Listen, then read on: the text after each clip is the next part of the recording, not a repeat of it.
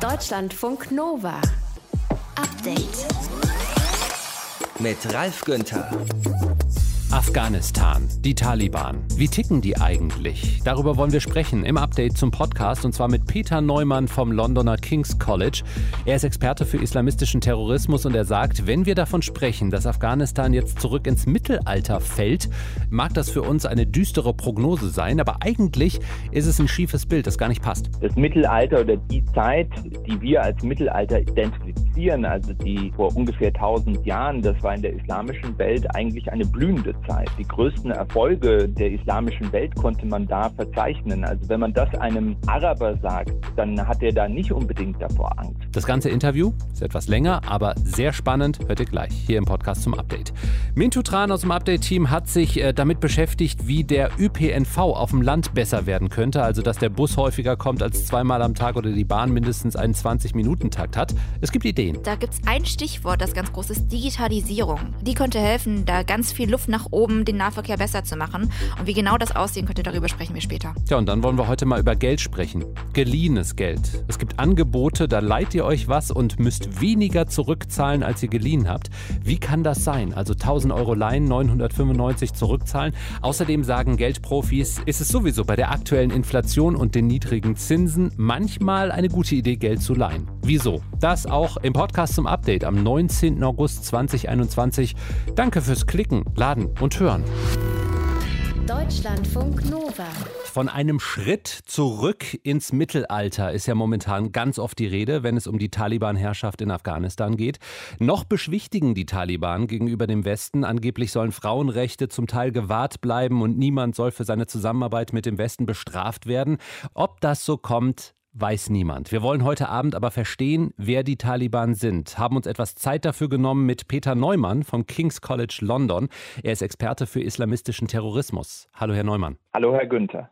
Die Taliban wollen das islamische Recht, die Scharia, wieder einführen. Was heißt das denn genau? Ist das eindeutig definiert, was das bedeutet?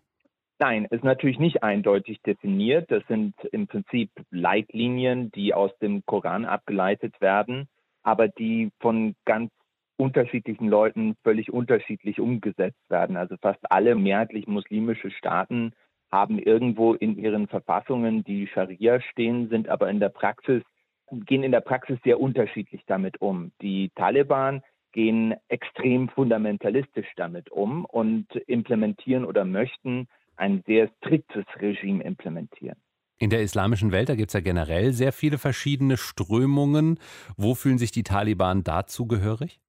Na, die Taliban gehören glaubensmäßig einer Strömung an, die nennt sich Deobandi. Das ist eine Strömung, die ist in Indien und Pakistan, also der vormaligen britischen Kolonie des Raj, während der Kolonialzeit entstanden, sozusagen als ja, Rückbesinnung auf die eigentlichen die islamischen Werte. Und daher kommt auch der Fundamentalismus, wie alle fundamentalistischen Bewegungen sagen, die eben ja einer der Gründe, weshalb Muslime sich gegenüber den Kolonialmächten unterjochen mussten, ist, dass sie ihren Glauben verloren haben. Und wir müssen unseren Glauben jetzt wiederentdecken.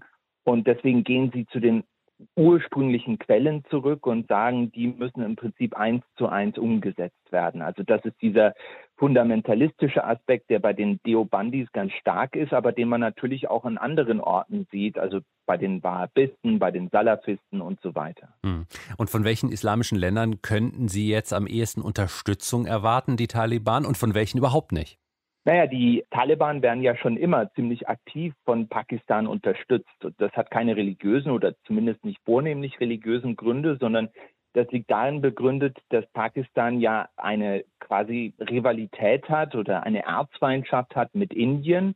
Und die Pakistaner sagen also, dass sie quasi auf der anderen Seite, also im Osten grenzen sie an Indien, im Westen an Afghanistan, dass sie im Westen ein freundliches Regime haben wollen. Und die Taliban sehen sie eben als freundliches Regime an, die nicht gegen Pakistan vorgehen werden und deswegen unterstützen sie die dort auch. Hm. Welche Länder unterstützen auf keinen Fall? Also ich glaube, die meisten islamischen Länder wollen im Prinzip mit den Taliban nichts zu tun haben. Es gibt Katar zum Beispiel, das kleine Emirat im Golf, das in den letzten Jahren eine aktive Rolle gespielt hat und zwischen den Taliban und dem Westen vermittelt hat. Dort gibt es auch ein Büro der Taliban, einen Stützpunkt. Es gibt wahrscheinlich auch noch ein paar andere Länder, die die Taliban anerkennen werden. Ich gehe zum Beispiel mal davon aus, ironischerweise, dass der Iran die Taliban anerkennen will. Das ist deshalb ironisch, weil der Iran ja ein schiitisches Regime ist und die Taliban Sunniten sind und die sich in der Vergangenheit sehr feindlich gegenübergestanden haben. Aber da gab es in den letzten Wochen und Monaten eine Annäherung und man versucht auf jeden Fall einen Modus Vivendi zu finden. Also sozusagen gegen den gemeinsamen Feind? Ja, zum Teil. Also bisher war es schon so, dass, glaube ich, schon auch Iran dadurch motiviert war, dass man versucht hat, dem Westen eine Niederlage zuzufügen. Aber ich glaube, die längerfristige Motivation für Iran ist einfach, dass man Friede auf der östlichen Grenze will. Also dass man keine Flüchtlinge will, dass man keinen Terrorismus will und dass man eine Bewegung, der man jetzt nicht unbedingt freundlich gegenübersteht, aber dass man die zumindest kontrollieren können will oder dass man zumindest eine Beziehung haben möchte. Warum kenne ich eigentlich keinen Namen? Warum gibt es keinen äh, großen, bekannten Taliban-Führer? Spielt eine Führungsfigur da eher keine Rolle oder kriegen wir das hier einfach nur nicht mit? Naja, es gab früher natürlich den Mullah Omar, das war der Anführer der Taliban, das war äh, schon eine relativ bekannte Figur, aber das waren genauso wie die jetzigen Anführer der Taliban sind das keine Leute, die sich besonders nach vorne drängen und es sind auch keine Leute, die einen Personenkult pflegen. Also das ist anders als zum Beispiel bei Al-Qaida mit Osama bin Laden, der sich ja sehr aktiv inszeniert hat, auch aus Propagandazwecken.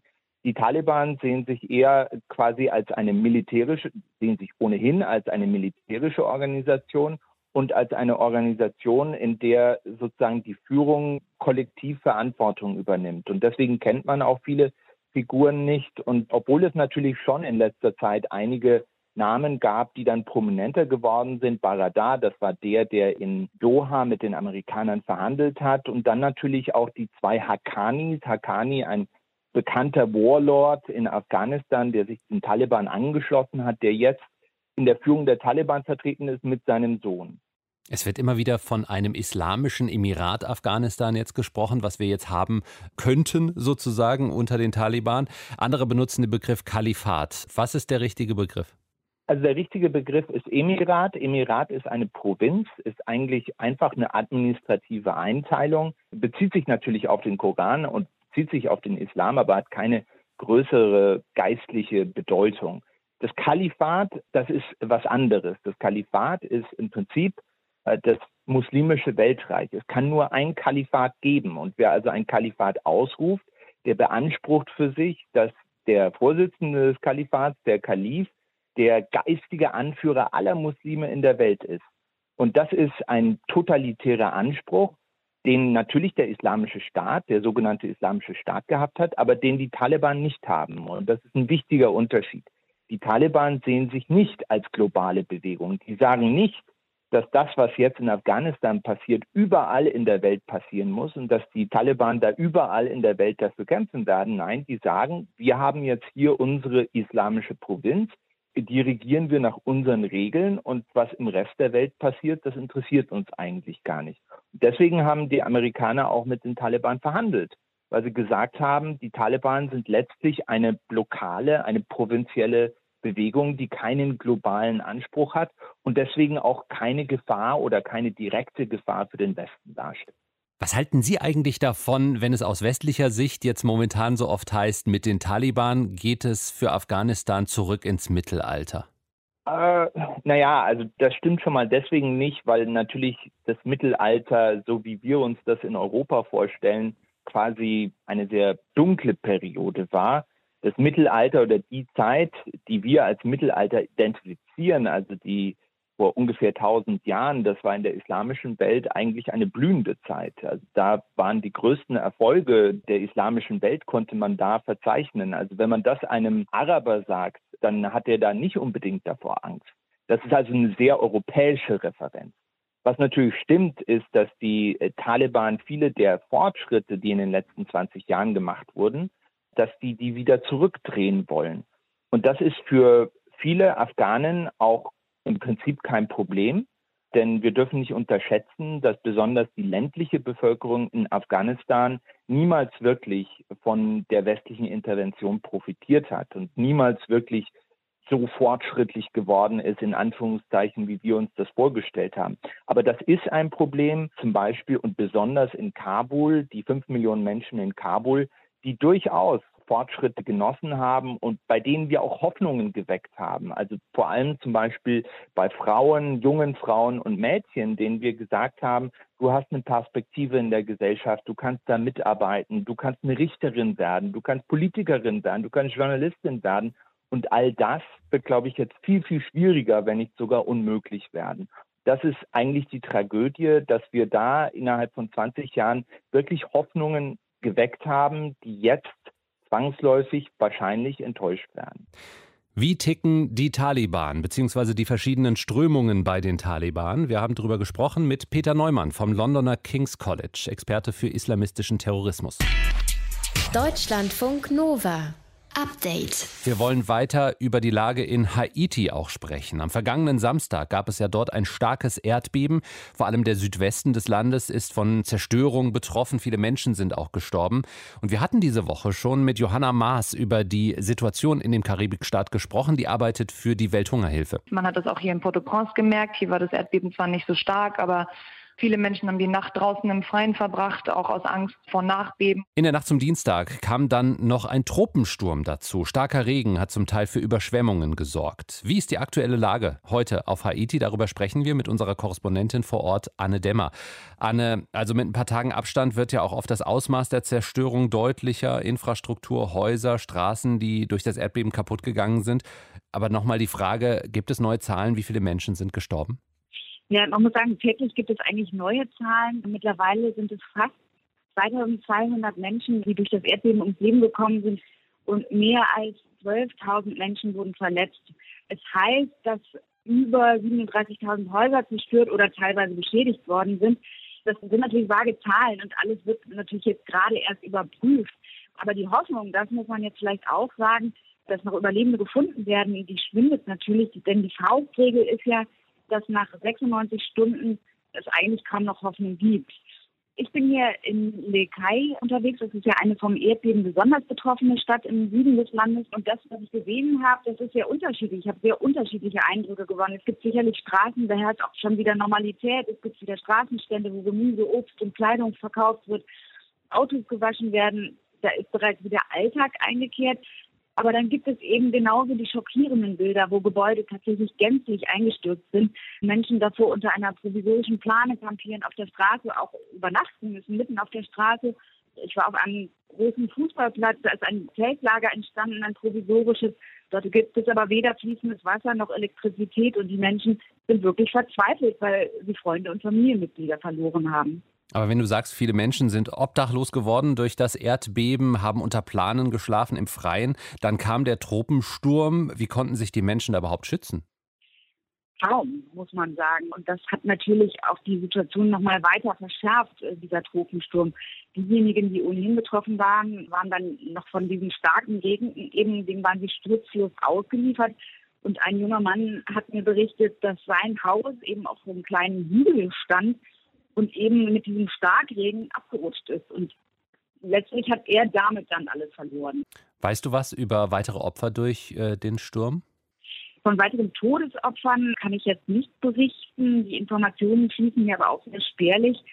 Der Sturm hat auf jeden Fall die Situation zusätzlich verschärft. Wie versuchen die Behörden, wie versuchen Hilfsorganisationen momentan zu helfen? Klappt das? Ich bin ja zunächst in Port-au-Prince, in der Hauptstadt von Haiti, gelandet. Da bin ich tatsächlich auch einigen Hilfsorganisationen begegnet, habe mit Mitarbeitern gesprochen. Die haben aber auch durchaus gesagt, dass es gar nicht so einfach ist, die Erlaubnis zu bekommen, um im Land tätig zu werden von der Regierung. Und da muss man aber vielleicht auch nochmal darauf hinweisen, dass nach dem schweren Erdbeben im Jahr 2010 ja sehr in der Kritik stand, dass da viele Gelder einfach in große Apparate geflossen sind und das Geld eigentlich nicht dort angekommen ist, wo es landen sollte, bei den Menschen. Insofern gibt es da vielleicht an Misstrauen. Generell muss man sagen, die Menschen sind hier total frustriert, denn auch die Regierung kommt hier nicht an quasi oder mit Hilfsgütern. Ich habe hier auch noch niemanden gesehen, der irgendwie was verteilt hätte. Man muss aber dazu sagen, ich kann immer nur von einem Ausschnitt berichten. Hilfe kommt hier, wo ich bin, noch nicht an.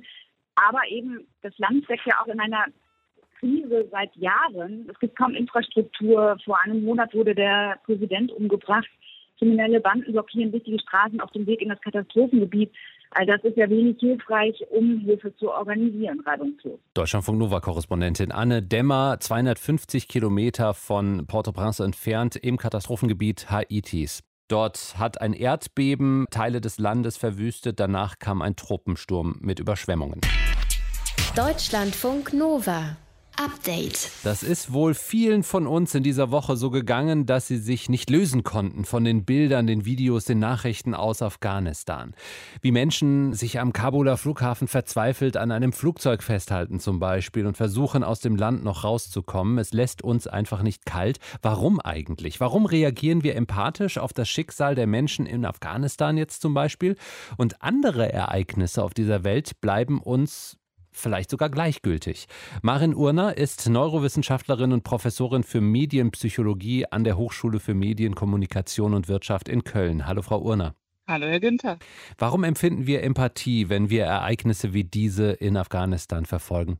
Ja, ganz wichtig ist tatsächlich, wie sie uns vermittelt werden, weil wir generell eher dazu tendieren, empathisch mit Menschen zu fühlen, also sprich uns in deren Lage reinzuversetzen, wenn wir einzelne Personen, wenn wir einzelne Bilder sehen. Also nicht die großen Menschenmassen, die großen Zahlen, da kann unser Gehirn nicht viel mit anfangen. Was uns jetzt aber in den letzten Tagen sehr stark begegnet ist, sind wirklich die Einzelschicksal, die Menschen, die versuchen, noch in ein Flugzeug zu kommen, sich vielleicht daran sogar festhalten, während das Flugzeug am Starten ist. Und das sind Dinge, die wir uns dann ja sehr gut vorstellen können, weil sie es eben an einzelnen Menschen festmachen. Wobei ich in diesen Situationen, da sind ja sehr viele Menschen am Flughafen auf diesen Bildern, auf den Videos, da sehe ich das und äh, fühle plötzlich in mir drin, oh Gott, die sind so verzweifelt, dass sie sich an einem Militärflieger festhalten und eventuell sterben könnten. Das berührt mich sehr, auch wenn es ganz viele Menschen gleichzeitig sind. Ich sehe da nicht das Einzelschicksal.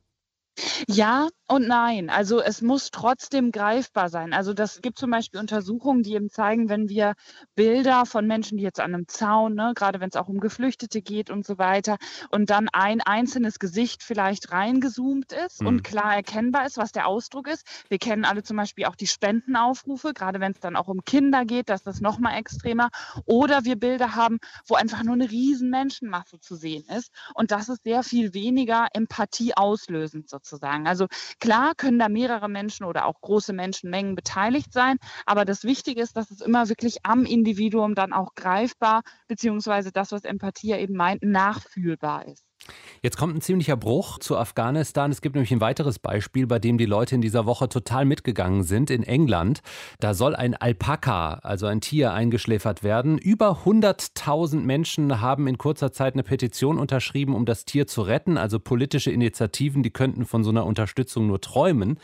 Wonach entscheidet es sich, wann wir Empathie empfinden und wann nicht? Auch bei solchen Tiergeschichten. Ja, ja, da geht es wahrscheinlich eher weniger darum, was ich gerade als eine wichtige Zutat genannt habe, ne, dass wir uns da reinversetzen können. Aber hier spielt diese andere Zutat, die ich ja eben auch betont habe, eine ganz wichtige Rolle. Es ist ein Individuum. Und das kann tatsächlich Kräfte und Energien freisetzen. Wir kennen das alle, ja. Der Hund, der in die Kamera guckt, die Katze, die gerettet wird. Oder in diesem Fall das Alpaka. Es ist auf einmal greifbar, ja. Und ich will das jetzt gar nicht zynisch ins Verhältnis setzen, sondern wenn wir einfach mal schauen, zum Beispiel, was bei der Massentierhaltung, dem Factory Farming tagtäglich passiert und viele Menschen, ohne mich da jetzt zu weit aus dem Fenster lehnen zu wollen, die jetzt vielleicht auch dieses Alpaka retten wollen und gleichzeitig am Abend sich das Schnitzel reinziehen, sage ich jetzt mal, ja, da die Relationen häufig nicht da sind, beziehungsweise wir nicht das auseinanderhalten, beziehungsweise unsere Empathie uns auch dazu führt, dass wir, wie dann häufig gesagt wird, irrational handeln. Also ein bekannter Autor, Neurowissenschaftler, der sich stark damit beschäftigt, ist Paul Bloom, der hat sogar ein ganzes Buch dazu geschrieben, was er Against Empathy genannt hat, also gegen Empathie, weil sie uns häufig Entscheidungen treffen lässt, die eben sehr auf Einzelschicksale und damit vielleicht nicht moralisch und auch unseren eigenen Werten nicht immer entsprechend sind.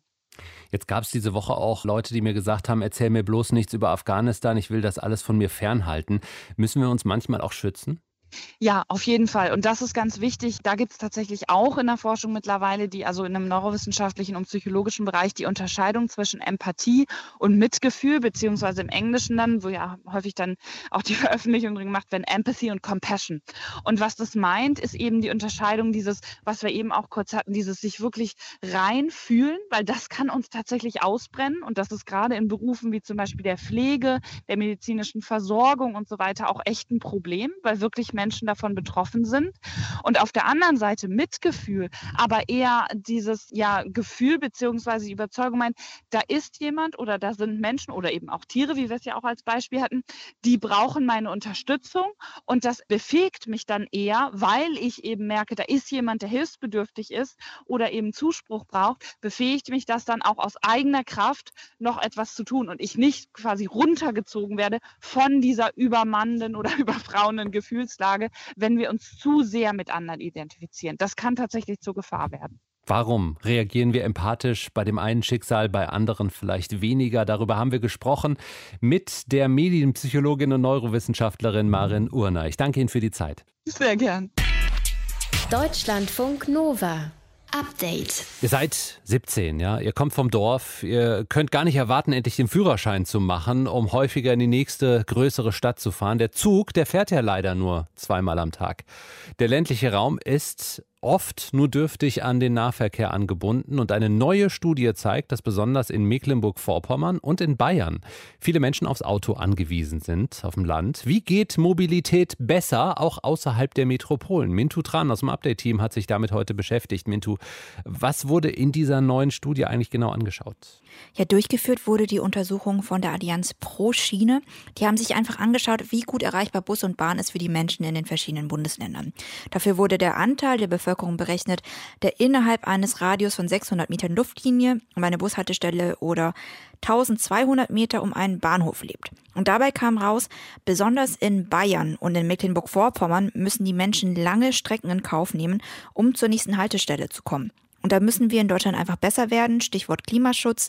Also es muss auch in Zukunft außerhalb der Stadt mehr Möglichkeiten geben, mobil zu sein, auch ohne Auto. Aber wenn ich jetzt mal ja so sehr ländliche, dörfliche Regionen genauer angucke, da gibt es so ein, zwei Bushaltestellen, obwohl es da auch einen Bus gibt, nehmen die Leute das gar nicht so richtig an, fahren doch lieber mit dem Auto, weil es flexibler ist. Macht fürs Land mehr Linienbusse, mehr Haltestellen überhaupt Sinn? Ja, also es ist ja ein Problem, wenn Busse nicht in einer engen Taktung fahren, sagen wir mal mindestens einmal pro Stunde, dann gehst du zur Haltestelle, der Bus kommt nicht oder kommt zu spät oder ist irgendwie eine Minute, bevor du ankommst, schon losgefahren. Und das ist wirklich ein Problem, dass dann Leute die Busse nicht wahrnehmen. Und ich habe mich mal mit Lisa Ruhrort unterhalten. Sie arbeitet am Wissenschaftszentrum für Sozialforschung in Berlin und beschäftigt sich vor allem mit dem Thema Mobilität. Und sie sagt, ja, die klassischen Linienbusse, die machen in weniger dicht besiedelten Regionen oft keinen Sinn.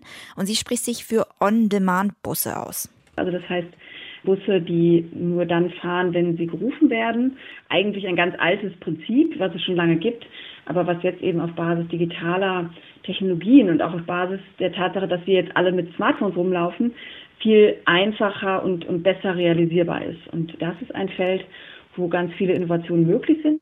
Ja, das wird in einigen Regionen auch schon ausprobiert und die Forscherin sagt, dass da einfach noch viel Luft nach oben ist, auch mit einfacher nutzbaren Apps zum Beispiel, die in allen Verkehrsverbünden nutzbar sind, mit einfachen Tarifsystemen. Das ist ja bei uns in Deutschland ein Riesenproblem, dass Kleinstädte und Dörfer, die theoretisch nebeneinander liegen, dann aber zu unterschiedlichen Verkehrsbünden gehören und das macht dann Pendeln mit Bus und Bahn einfach super kompliziert und da muss die Politik dringend Lösungen finden, sagt Lisa Ruhrort.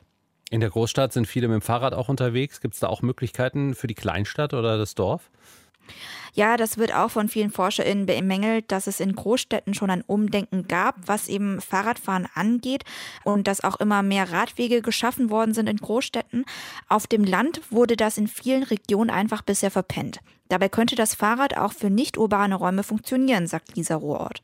Und wenn ich da immer so eine Fahrradkultur auch auf dem Land etabliert habe, dann fahren die Leute auch mal zwei Kilometer oder drei Kilometer zur Haltestelle, also zur Bahnhaltestelle zum Beispiel. Und das ermöglicht ja auch wieder eine viel bessere Gesamtsituation.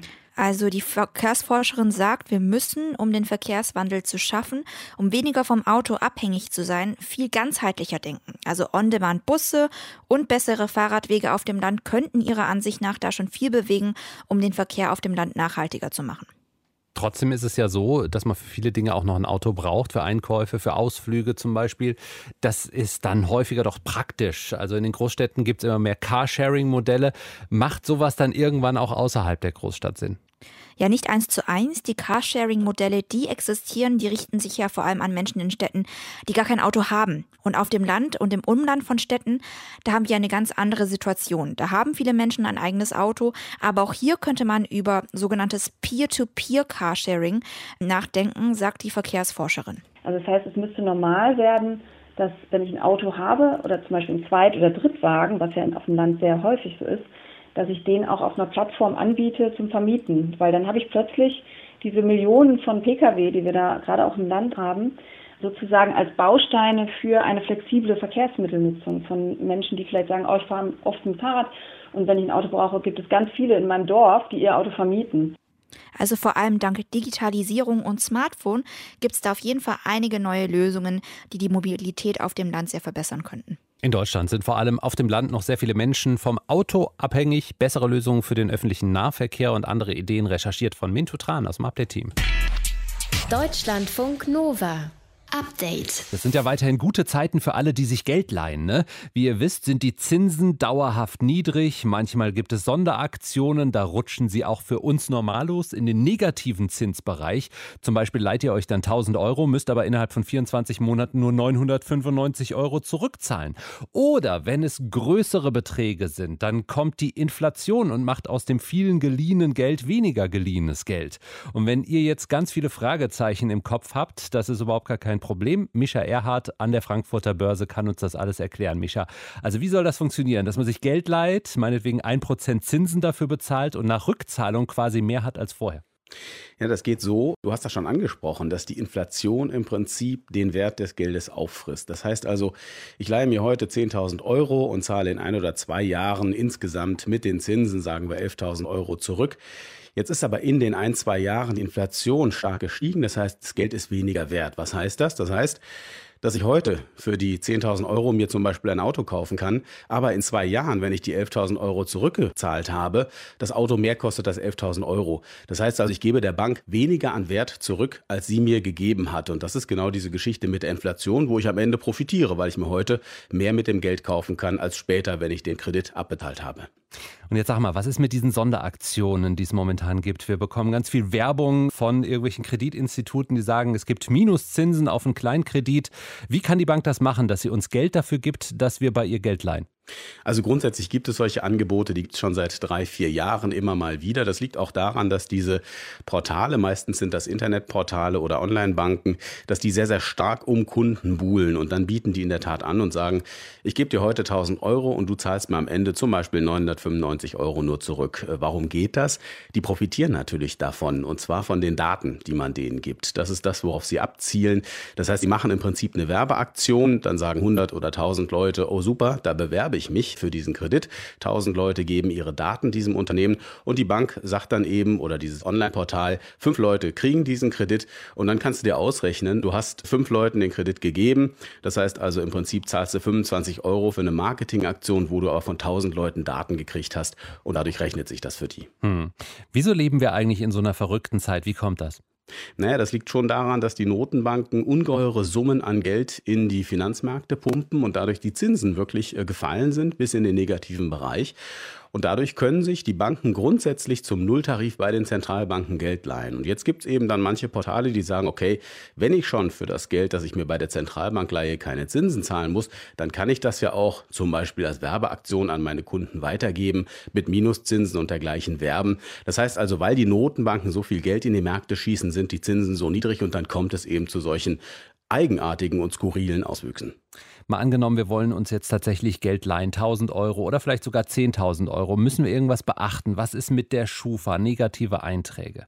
Da muss man ein bisschen aufpassen. Und zwar auch, wenn ich jetzt zum Beispiel bei so einer quasi Werbeaktion mitmache und äh, auf diese 5 Euro scharf bin, 1000 Euro zu leihen und nur für 995 Euro zurückzuzahlen, dann kann es sein, dass diese Bank, und das ist sogar gar nicht unwahrscheinlich, bei der Schufa nachfragt und dann einen Eintrag hinterlässt und sagt, also der Mischer, der hat 1000 Euro damals damals geliehen bei dem einen Portal und 1000 Euro bei dem anderen Portal und vielleicht noch 2000 Euro bei dem dritten Portal. Und wenn ich dann aber wirklich irgendwann Geld brauche, weil ich mir ein Auto oder vielleicht ein Haus sogar finanzieren will, dann fragt die Bank bei der Schufa nach und dann stehen diese Einträge da. Das ist grundsätzlich nichts Dramatisches. Ich habe ja meine Schulden eigentlich immer zurückgezahlt, könnte da stehen. Aber die Bank könnte dann schon Zweifel haben, warum ich denn solche komischen Kredite überhaupt so oft abgeschlossen habe. Also da sollte man ein bisschen schauen und genau hingucken. Und eigentlich sollte man einen Kredit nur wirklich aufnehmen, wenn man ihn wirklich braucht. Denn die Grundregel gibt es noch immer und die ist auch ungebrochen gültig. Niemand will einem Geld schenken. Hm. Weiterhin verrückte Zeiten für alle Kreditnehmenden. Hintergründe von der Frankfurter Börse von Mischa Erhardt. Deutschlandfunk Nova. Update. Ach ja, so ein verregneter, schöner Festivalsommer, wo man mit Gummistiefeln, mit Friends und einem Getränk in der Hand mit seiner Lieblingsband unter freiem Himmel abfeiern kann. Das wäre dieses Jahr toll gewesen, weil geregnet hat es ja genug. Hier ist Deutschlandfunk Nova. Vielleicht kennt ihr ja die Leoniden aus unserem Programm hier. Die waren im April bei uns im Interview und haben Auftritte und Festivals sehr vermisst. Ist natürlich auch mega scheiße, so das, was uns am meisten Spaß macht auf dieser Welt fehlt uns gerade und rückt immer weiter in die Ferne. Und wenn wir uns nicht an das klammern könnten, an das naive, optimistische Kind in uns, das sagt, die Tour kommt und die Tour wird so wie vorher und alle werden happy und fröhlich miteinander tanzen können, dann wäre es wirklich sehr, sehr schwer. Und jetzt ist es soweit. Die Leoniden sind Teil des Line-Ups für das Pangea Festival in Riebnitz-Dammgarten in Mecklenburg-Vorpommern, das heute beginnt. Das fühlt sich so ein bisschen wie die Zeit vor Corona an. Auf dem Festival sind nämlich 15.000 Besucher. Mintu Tran aus dem Update-Team. Wie funktioniert das? Mit der klassischen 3G-Regel, die wir ja überall gerade sehen. Also alle BesucherInnen müssen entweder vollständig geimpft, genesen oder getestet sein. Und zwar mit PCR-Test. Einen Test muss man bei der Anreise machen und einen zweiten muss man dann auch während des Festivals noch machen. Und wenn jemand positiv getestet wird, dann muss die Person erstmal in eine Quarantänestation und von dort aus die Heimreise organisieren. Sehr schön. In der Menge stehen, tanzen, einfach wieder feiern. Aber ich hatte auch ein bisschen Bedenken mit den steigenden Zahlen momentan, mit Delta und so. Warum wird das so durchgezogen? Das Festival ist tatsächlich ein Pilotprojekt. Also es ist ein Pilotprojekt in Zusammenarbeit mit dem Gesundheitsministerium und dem Landkreis dort. Und da soll ein Expertinnen-Team das Festival begleiten und Daten sammeln, damit man eben mehr Erkenntnisse gewinnen kann zum Thema Infektionsschutz und Sicherheit. Und von den gesammelten Erfahrungen soll dann die gesamte Veranstaltungsbranche profitieren. Das Pangea Festival in Mecklenburg-Vorpommern ist heute gestartet. 15.000 Besucher, Besucherinnen mit strenger 3G-Regelung und als Pilotprojekt. Deutschlandfunk Nova. Update. Montag bis Freitag, immer zwischen 18 und 20 Uhr. Mehr auf deutschlandfunknova.de.